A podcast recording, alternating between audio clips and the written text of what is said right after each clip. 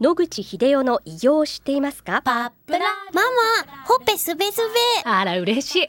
パパも毎日元気で疲れ知らずね。まあな。おばあちゃんも近所で若いと評判だよ。おかげさまで。おじいさんいつまでも健康で幸せですね。うん。野口英世の医師により開発されたパプラール。老化や万病のもと活性酸素を分解してあなたの健康を守ります80年のロングセラー使い続けた人が知っている安心の品質と効果その悩みいつまで我慢しますか？お問い合わせは東洋厚生製薬所または武蔵野製薬へ白川先生おはようございますおはようございます。今日もお話をよろしくお願いいたしますよろしくお願いします。先週は、はい。がんの弱点ということでお話を伺ったんですけれども、今日はがんの絶食療法があるということで、えお話を伺いたいと思います。先週はですね、基本的なお話をさせていただきました。がん細胞は、ブドウ糖しかエネルギー源として使えないと。だから、それを遮断すれば、がん細胞を殺すことができると。こういう論理ですね。そこで、ブドウ糖をいかに遮断するかということが重要になります。がん細胞以外でも、人間の普通の細胞で、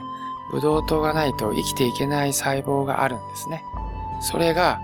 ま、脳です。重要な臓器。もう一つ赤血球がありますけども、まあ、赤血球はいろいろな対応できるので構わないと。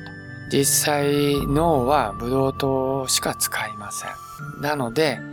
もしブドウ糖を完全に遮断すると、脳がどうなるかということがございますので、これまで絶食するのは危険であるということで、癌だけじゃなくていろんな治療に対して絶食するのは危ないんじゃないかということをドクターは言ってきたという歴史があります。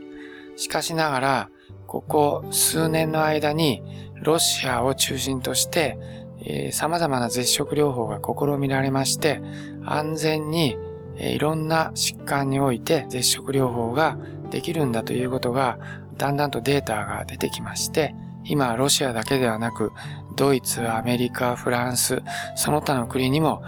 普及しつつありまして、保険適用になっている国もあります。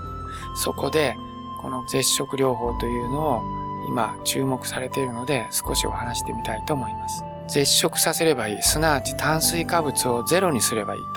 ということが基本なんだけど、そしたら脳は大丈夫ですかと。従ってこういうことができないと。そうすると中途半端な量の炭水化物を投与するってことになるので、これは絶食療法にならないし、癌を完全に殺すことができないと。従って、まあ、絶食療法は難しいっていうことだったんですね。実際にですね、絶食をやらせてみると、まず1日目にブドウ糖が血液の中からなくなります。そうすると2日目以降は、タンパク質を潰して、アミノ酸からブドウ糖を作って補うということが分かりましたと。しかしこれも2、3日で終わってですね、それからは脂肪を潰してケトン体というものを作ってエネルギー源とするということが分かってきました。で、その時に問題の脳はこのケトン体を使ってブドウ糖に変えるという能力があるんだということがすでに分かってきまして、ケトン体しかなくて、ブドウ糖が血液の中になくても脳は大丈夫であると。ただし、システムの切り替えといいますか、ブドウ糖に依存してた脳が、ケトン体がたくさん入ってきますと、酸性のものが多いものですから、血液の酸性アルカリ性の度合いがですね、大きく酸性に傾いてしまう。アシドーシスと言いますけども、そのために脳がぼーっとしてきてですね、機能が落ちてしまうと。それが短い人で1日、長い人で2、3日続くということが分かってきました。したがって、この時期を乗り切れば、あとは脳もケトン体で生きていくと。一方、癌細胞はケトン体で生きていくことはできませんので、完全に血液の中からブドウ糖が消えてしまって、癌細胞は生きていけずに死んでいくと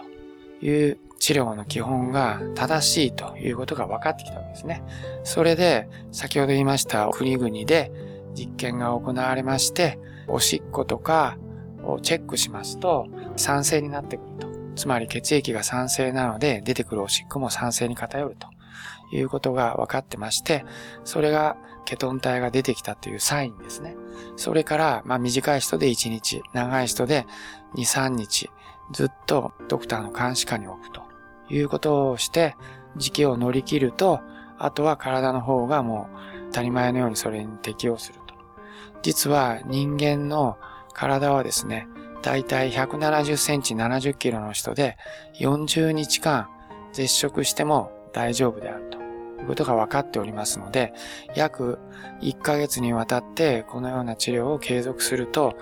完全にブドウ糖を血液の中から遮断することができるということで、癌を殺すことができるということが分かってきたと。こういうことになります。これは将来的には非常に有望な治療だと思います。と言いますのは、はっきり言いまして、その、ケトン体で頭がぼーっとする時期を乗り切りさえすれば、道具は全くいらないので経費ゼロです、ほとんど。従いまして、ただ水を飲ましているだけなので、非常に経費的にコストがかからないという意味では、もしこれが正しく機能して患者さんが治ることができれば、コストパフォーマンスが一番いい治療法になると考えられています。はい。先生、このお水だけを飲んでいるということですが、塩分は取られるんですか？はい。もちろん少しずつ補うということは、血液検査をこまめにしながらチェックするってことは必要だと思いますが、基本的に2、3日の、まあ、あの、絶食から始まってしばらくの間は、塩分の補給はいらないというふうに文献的には書かれています。しばらく2、3日そうですね。はい。その間は、まあ、体も蓄えてあるものをいろいろ使うということですね。ただし、それ以上になってくると、まあ、足らなくなってくるの低ナトリウムになってきますので、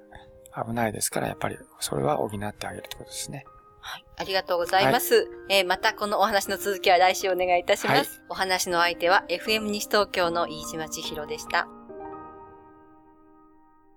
諦めないで、末期がん。遺伝子治療、免疫細胞療法、温熱治療。抗がん剤に頼らない最先端のがん治療で生きる希望を。ご相談は、東京中央メディカルクリニックへ。電話03-6274-6530。03-6274-6530